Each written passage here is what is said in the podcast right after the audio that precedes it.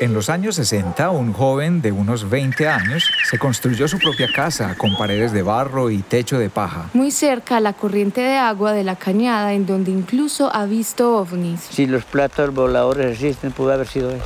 En este episodio hablaremos con Saúl, quien tiene un gran carisma y contagia el amor por su familia, su finca y su pueblo. Nos cuenta todo lo que aprendió de la vida, el proceso de la panela y muchas cosas más. Soy Laura. Soy Luis Carlos. Y te estaremos acompañando en esta serie llamada El, canto, de, la, memoria. Somos amantes de los relatos que nos despiertan emociones, que nos conectan con nuestros miedos o con lo que anhelamos. Esta vez queremos narrarte parte de lo que eres, algo que forma parte de ti, de tu familia, de tu territorio y de tu esencia. Los talentos que son tu herencia los conocimientos y las artes de los adultos de tu tierra. Aprende de sus oficios, talentos, trabajos y artes, escucha sus frustraciones, logros y mayores satisfacciones. En cada episodio encuentras un nuevo invitado cuya historia se intensifica con la inclusión del paisaje sonoro, del entorno del personaje, la experimentación electroacústica y una canción inédita construida por nosotros a partir de su relato. Tenemos las historias, los personajes y la música Recibe este canto de la memoria para reconocer la identidad de la comunidad a la que perteneces. Saúl ha vivido toda su vida en la vereda La Bonita. El viaje desde su finca hasta la parte urbana del pueblo dura una hora y treinta minutos o casi dos horas a pie.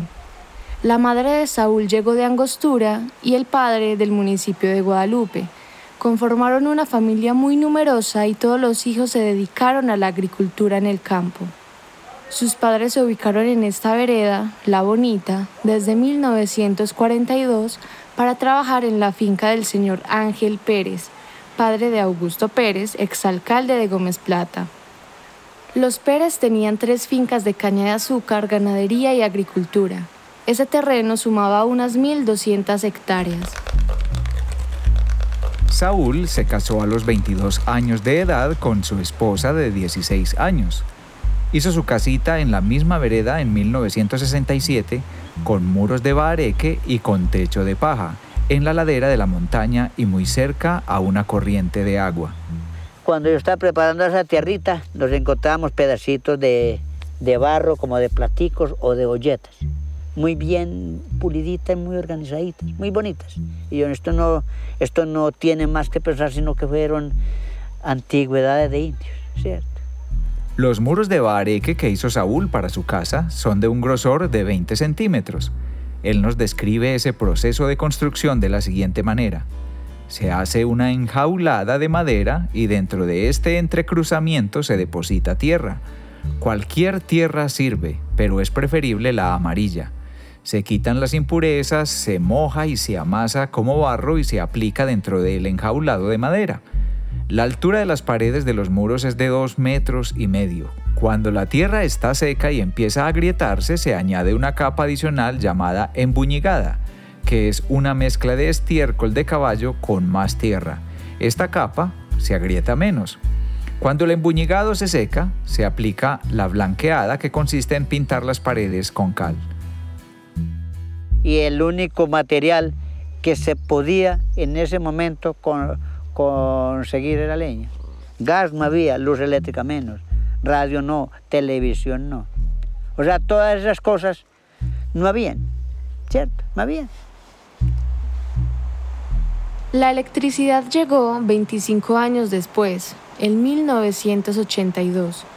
Entonces empezó a sintonizar la radio de cuatro bandas, donde sintonizaba la única cadena radial llamada Radio Sutatensa. Habían programas de música, programas de agricultura, programas de salud, programas de religión. Cuando un campesino juicioso y trabajador no tenía finca propia, se podía poner de acuerdo con un propietario, plantar, cuidar, cortar la caña y las ganancias de lo producido se dividían por mitades entre el dueño y el cortero que cuidaba la cosecha. Trabajé aquí yo creo que unos 30, 35 años con Augusto, más que todo en finca de caña, moliendo, cortando caña, arriando caña en la finca, en las mulas, haciendo todo tipo de trabajo.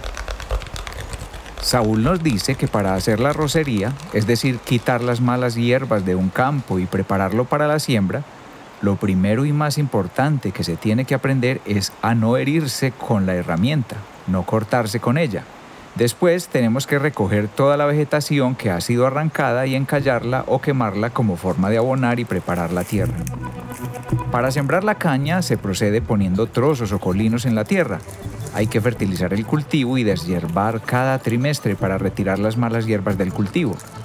Cuando la caña está hecha, es decir, en su punto óptimo de maduración, se corta, se recoge y se transporta en mulas para llevarla al lugar de la molienda, el trapiche. Nos llegó en el año 68-69 una gringa que trabajaba con cuerpos de paz, llamaba Paulina Cop, y comenzó a enseñarnos el proceso del abono químico con la agricultura, ¿cierto? A mostrarnos los rendimientos. Yo tuve un lotecito de caña de 11 hornales me daba 11 cargas de panela, sin abono, pero lo fertilicé y pasó ese lote de caña de 11 cargas de panela a 65. Ese fue el aumento, ¿cierto? Esta forma de cultivo generó una fiebre en la región por producir grandes cantidades de este producto.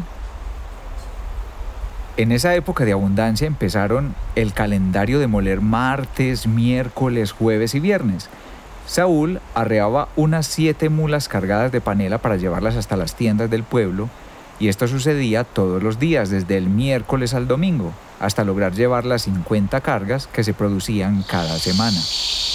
El proceso de acoplar dos sacos llenos a una mula tiene su particular técnica.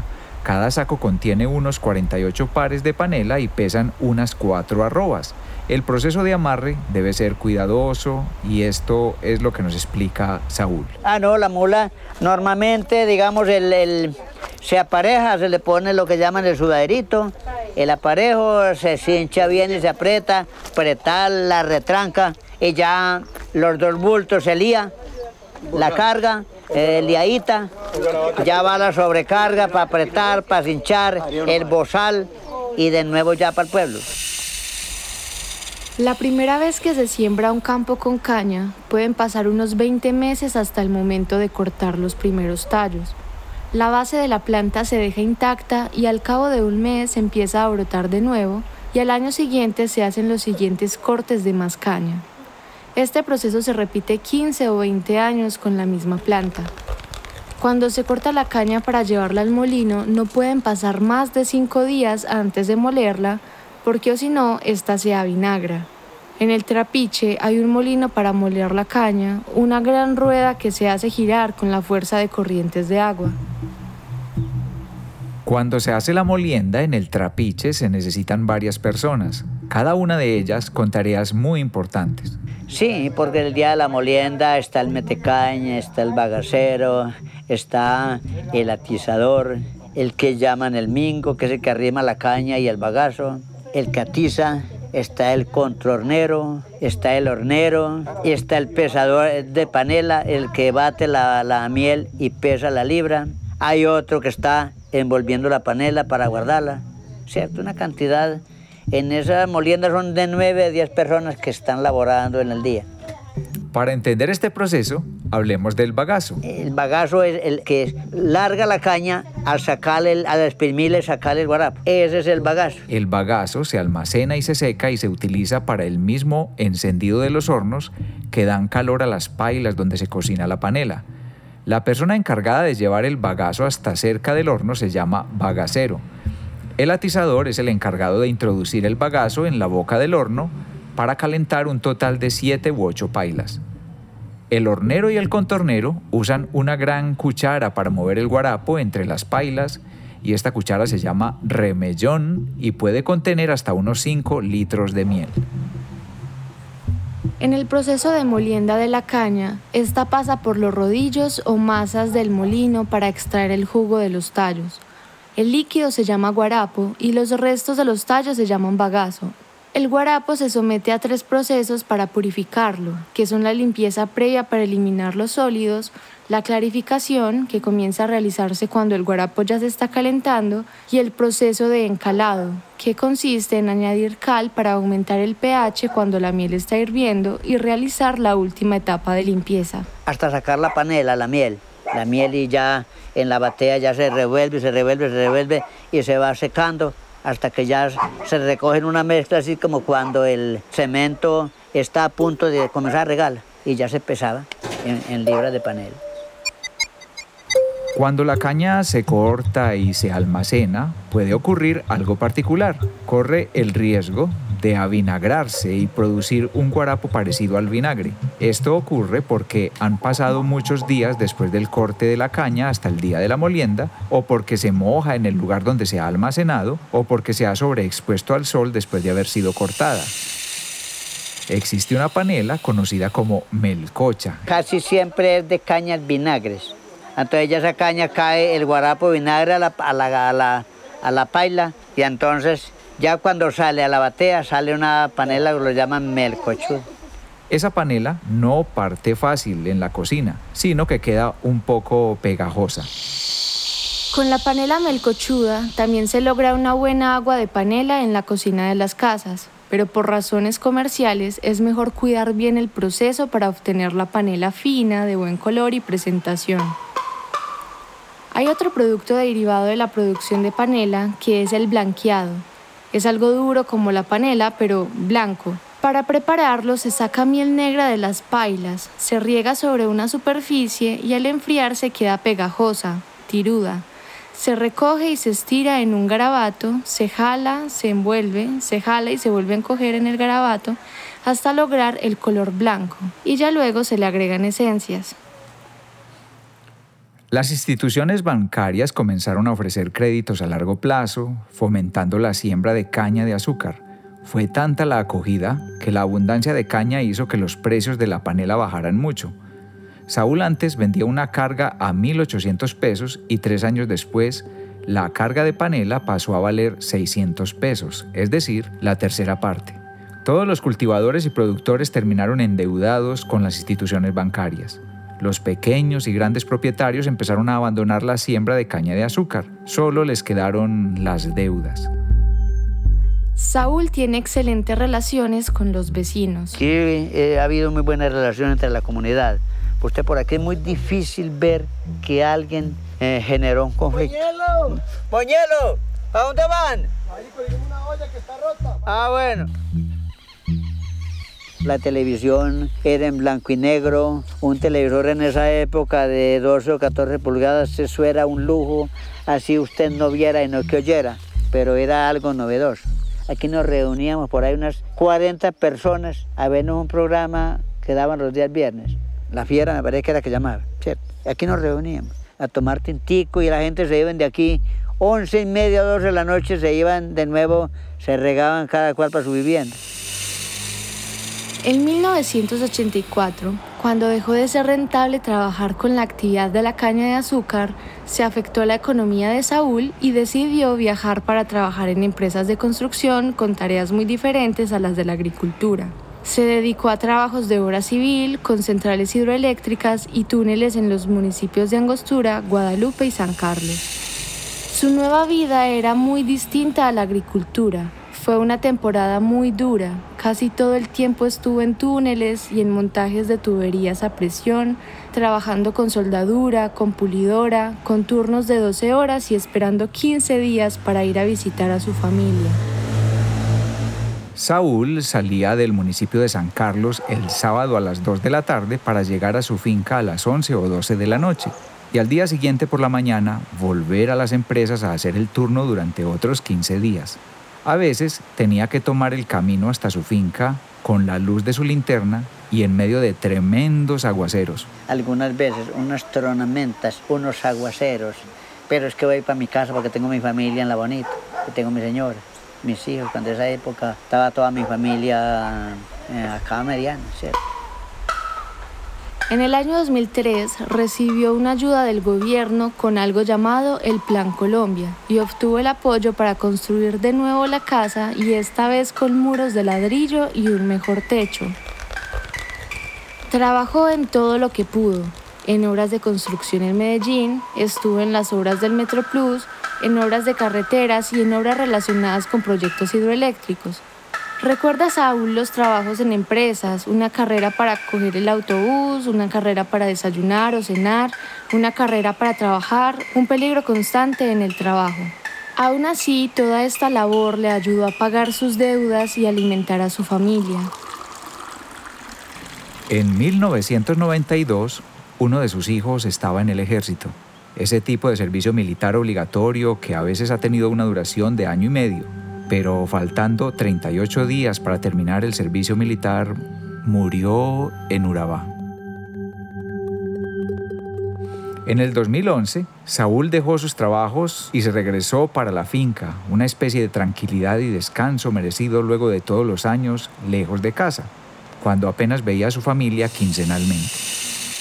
No, yo he volteado, si yo me pongo como quien dice a, a recordar toda la vuelta mía en la vida, pero ya de 2011 se acá, ya me instalé acá, definitivamente.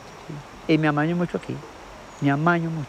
No, la vida del campo para mí es lo único, lo único porque eh, la tranquilidad del campo no la tiene uno en ninguna parte, en ninguna parte. En el pueblo todos conocen a Saúl, por donde camina se encuentra amistades. Nunca ha tenido vicios con el alcohol o con el cigarrillo y tiene una posición radical en contra del consumo de drogas. Por mí no, o sea, en mi pensamiento nunca existió eso, jamás, porque mi papá me decía que el hombre no puede sostener un hogar y la calle. Es imposible, cierto, es que es imposible. Actualmente la finca de Saúl es de dos hectáreas y cultiva aún en ella para sacar a la venta algunos kilos de café o algún racimo de plátanos. Además tiene los frutales de borojó, naranja, limón, guayaba, mango tommy y guanábana, pero son para el consumo de la casa. Siempre ha tenido una bestiecita, como se le dice al caballo que lo transporta al pueblo. Sale todavía cada ocho días al pueblo a comprar papa, arroz, carne, café para tomar, azúcar y ahora también la panela. De estos recorridos del pueblo hacia su casa tiene sus anécdotas. Venía conmigo, llamaba Noé Ruiz. Y veníamos del pueblo con el mercadito un domingo tipo 3 de la tarde, cuando subiendo el requintadero sentimos así como que le dieron a una olleta de cobre con un martillo me dijo el señor Noé, Saúl, Saúl, ¿usted oyó ese ruido? Yo, sí, señor. Yo oí. Me dijo, yo también lo oí. Mas no pudimos ver más cosas fuera de eso. Dígame usted. Pudo haber sido un entierro. A mí me dicen que el oro hace ruidos, que el oro se manifiesta oyendo ruido. Uno dice, es que hay un espanto. No, es posiblemente oro que hay. Recuerda que hace unos 45 años, a las 12 de la noche, escuchó desde la casa a 200 metros arriba de la ladera un chillido similar al que hace un cerdo cuando siente el dolor de la muerte. Se nos movió así en menos de 3 minutos, hizo un recorrido de más de 4 500 metros, quebrada. Eso me dejó a mí, eh, ¿qué, pudo haber sido eso? Yo me quedé pensativo, ¿será que es que sí existen cosas sobrenaturales? esa es la pregunta a la que yo me hago.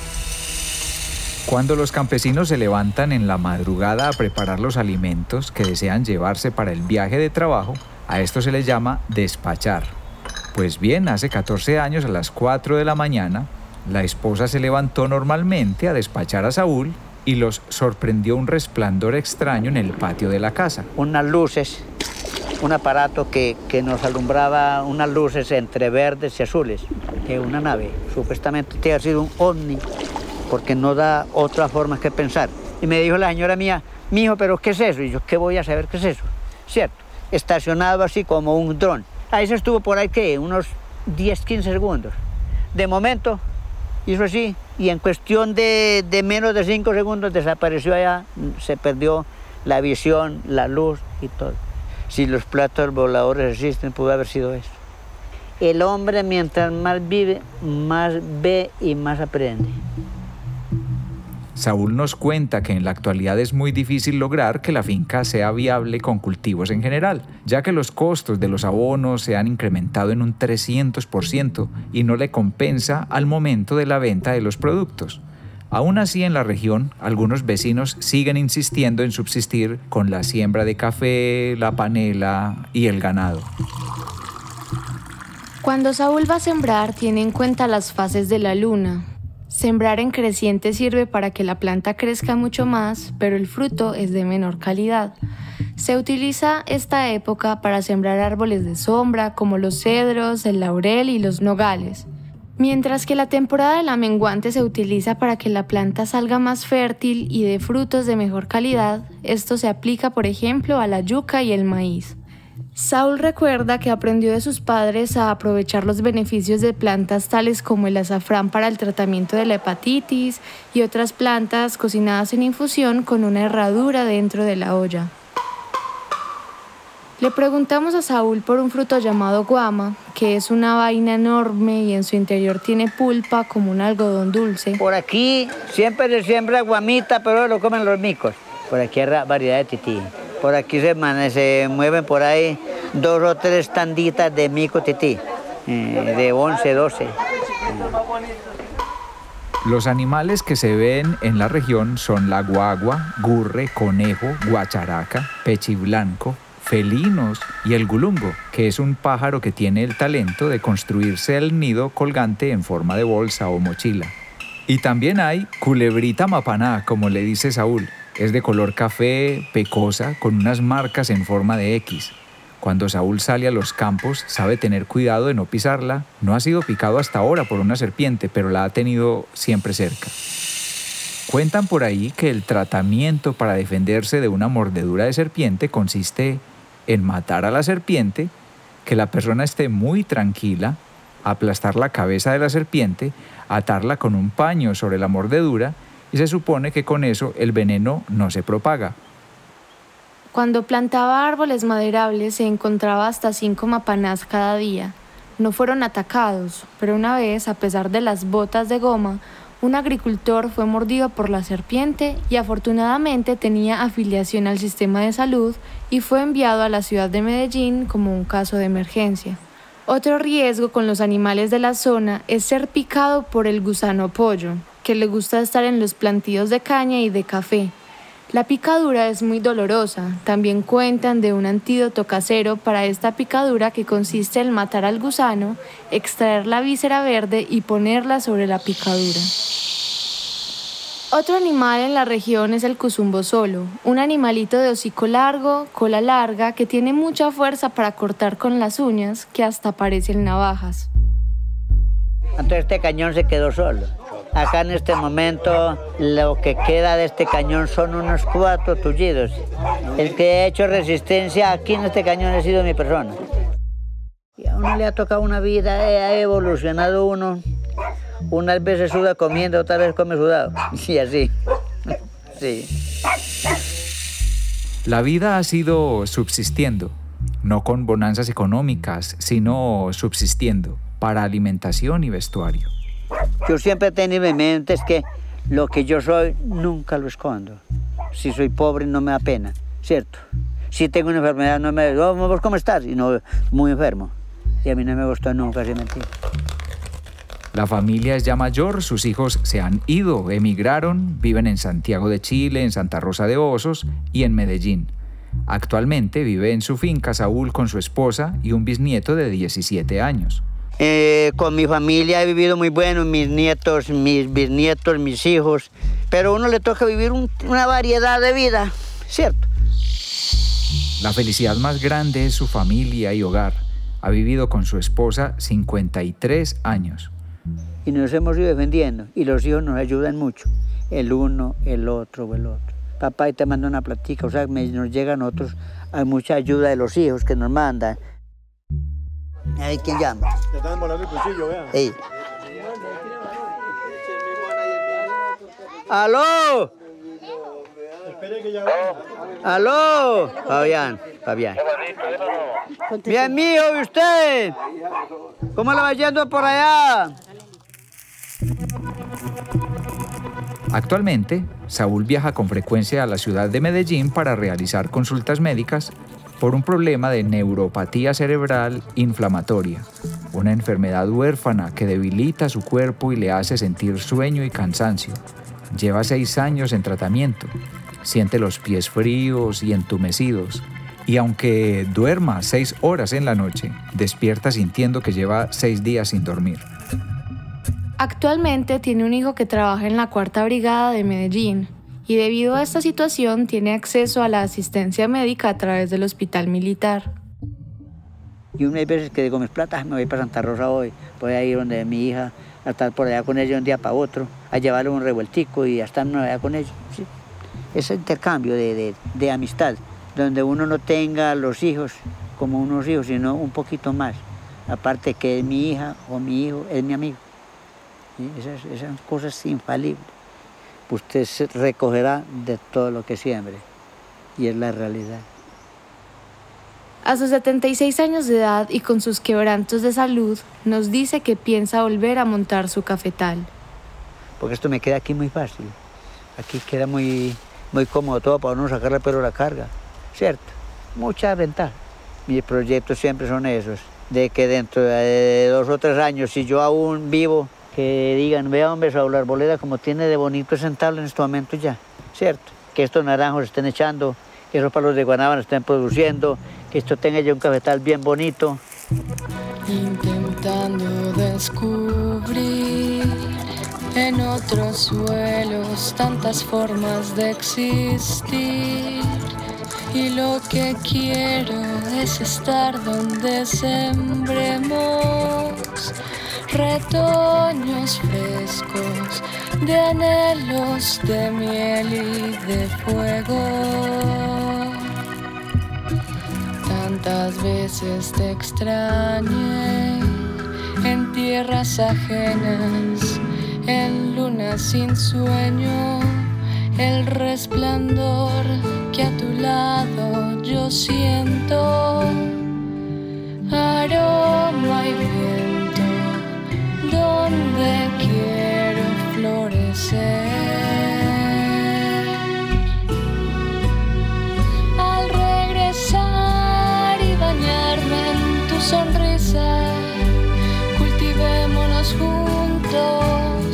Sin mucha prisa. Cosechemos los frutos que el destino nos dio. Al regresar en el tiempo que nos queda, revivamos el huerto en la misma vereda. Nuestro techo es más fuerte, está hecho de amor.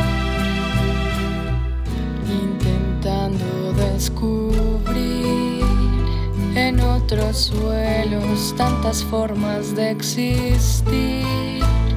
Y lo que quiero es estar donde sembremos retoños frescos de anhelos de miel y de fuego. Al regresar y bañarme en tu sonrisa, juntos, pero sin mucha prisa. Cosechemos los frutos que el destino nos dio. Al regresar en el tiempo que nos queda, revivamos el huerto en la misma vereda. Nuestro techo es más fuerte, está hecho de amor. Para leer los textos, ver las fotografías e información adicional de este proyecto, visita el sitio web aulamusical.com slash El Canto de la Memoria. Esto es El Canto de la Memoria, un proyecto sobre el patrimonio inmaterial de Gómez Plata, realizado por Laura Moreno Montoya y Luis Carlos Moreno Cardona para Aula Musical. La cultura es de todos. Ministerio de Cultura.